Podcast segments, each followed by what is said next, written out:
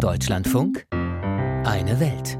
Die europäischen Staaten haben sich schon lange vom Pandemiealltag verabschiedet. Auch in Deutschland fallen jetzt die letzten Sonderregeln. Schritt für Schritt ist das hierzulande passiert. China dagegen hat im Dezember von 0 auf 100 umgeschaltet. Von einer strikten Null-Covid-Politik zu einer radikalen Öffnung. Die Sorgen vor den Folgen dieser Öffnung waren groß im Ausland. Fachleute warnten vor einem Kollaps des Gesundheitssystems. Besonders das chinesische Neujahrsfest am 22. Januar, so die Befürchtung, könnte die Lage dramatisch verschärfen, reisen doch zu diesem Anlass Millionen Menschen in ihre Heimatdörfer. Doch inzwischen verdichten sich die Hinweise, dass auch ländliche Regionen die große Infektionswelle schon lange hinter sich gebracht haben.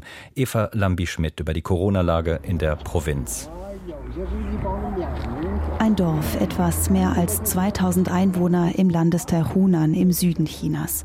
Weiße Häuser mit dunkelblauen Dächern säumen sich an einem kleinen Waldstück entlang. Davor grüne Felder, auf denen verschiedene Sorten Gemüse angebaut werden. Hier und da laufen Hühner und Gänse frei herum. Auf dem Dorfplatz spielen Kinder. Die älteren Dorfbewohner sitzen auf kleinen Holzstühlchen draußen vorm Haus in der wärmenden Wintersonne. Sie alle hatten bereits Corona, sagen sie, wie die meisten der Dorfbewohner bereits im Dezember. Sieben oder acht Menschen seien in diesem Dorf im Zusammenhang mit Corona gestorben, erzählen sie, von dem, was sich hier unter den Nachbarn rumspricht. Niemand aus ihrer eigenen Familie sei gestorben, sie sind erleichtert.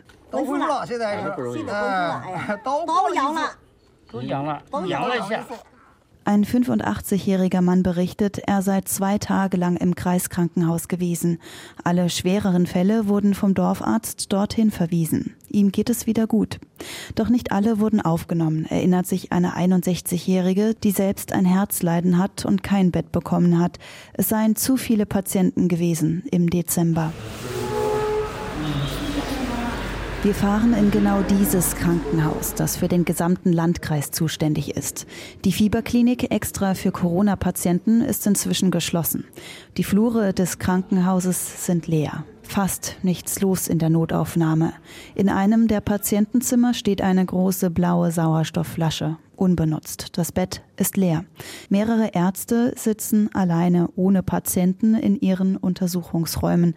Einer von ihnen ist Dr. Wang Min. 就是在刚刚放开的时候吧，呃，那段时间病人确实比较多一点，而且。 Als China im Dezember die Null-Covid-Politik beendet hat, da hatten wir sehr viele Patienten. Aber nur wenige davon hatten schwere Symptome. Die meisten hatten einen milden Verlauf. Manche hatten eine Bronchitis, wenige eine Lungenentzündung. Hier war sehr viel los. Deshalb habe ich weitergearbeitet, obwohl ich mich auch selbst angesteckt habe. Unsere Stationen waren voll. Viele Patienten mussten auf den Korridoren untergebracht werden. Wir haben unser Bestes gegeben, um durch die Infektionswelle zu kommen. 坚持把这项工作做好。顺利的解决了这一波高峰期。Der Höhepunkt an Infektionen sei bereits vorbei, erzählt er. Seit etwa zwei Wochen kämen kaum noch Covid-Patienten. Auch im nächsten Krankenhaus in einem anderen Landkreis weiter nördlich ist die Situation ähnlich. Die Ärzte berichten von einer Zeit im Dezember, in der es nicht genügend Betten für Patienten gab. 80 Prozent der Bewohner der kleinen Stadt hätten sich in dieser Zeit infiziert, erzählt ein Arzt. Von etwa 20.000 Einwohnern seien mehr als 100 gestorben, die meisten über 80 Jahre alt mit Vorerkrankungen. Die chinesische Staats- und Parteiführung hat bis Mitte Januar knapp 60.000 Corona-Todesfälle gemeldet seit dem Ende der Null-Covid-Politik.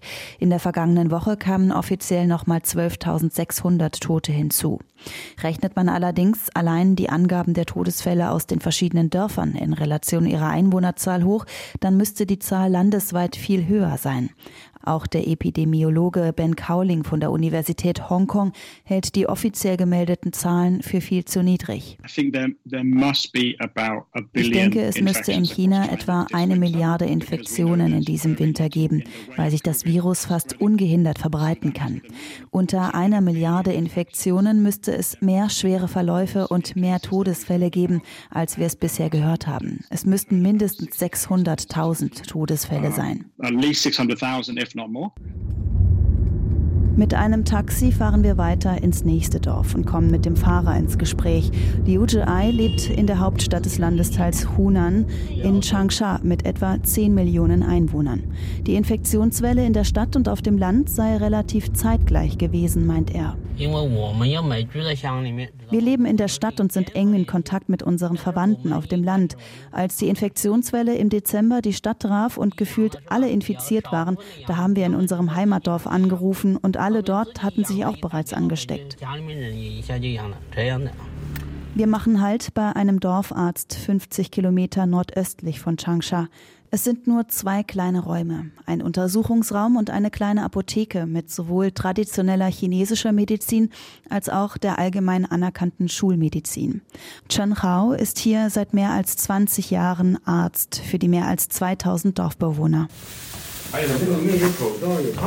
Er zeigt uns Tüten mit abgepackten Corona-Hilfspaketen von der Regierung, die er an Covid-Patienten ausgegeben hat. Darin sind Masken, ein Corona-Selbsttest und fiebersenkende Medikamente. Einen Mangel an Medikamenten habe es nicht gegeben, sagt er. Schließlich gäbe es noch die traditionelle chinesische Medizin. Er zeigt uns abgepackte Trinkpäckchen mit einer gelben Flüssigkeit. Was genau drin ist, weiß er nicht. Aber es helfe auch gegen Covid. Man nimmt es drei, vier Tage lang und es wirkt. Es kann Fieber senken. Um den 20. Dezember hat Chenhua die meisten Patienten mit Corona versorgt, erzählt er. Mit seinem Sauerstoffmessgerät hat er Hausbesuche gemacht. Schwere Corona-Fälle hat er ins Krankenhaus geschickt. Fünf oder sechs Menschen aus seinem Dorf seien dort gestorben. Auch ein Kollege von ihm, ein Arzt in einem anderen Dorf, habe es nicht geschafft, erzählt Chenhua bedrückt. Er sei an Krebs vorerkrankt gewesen.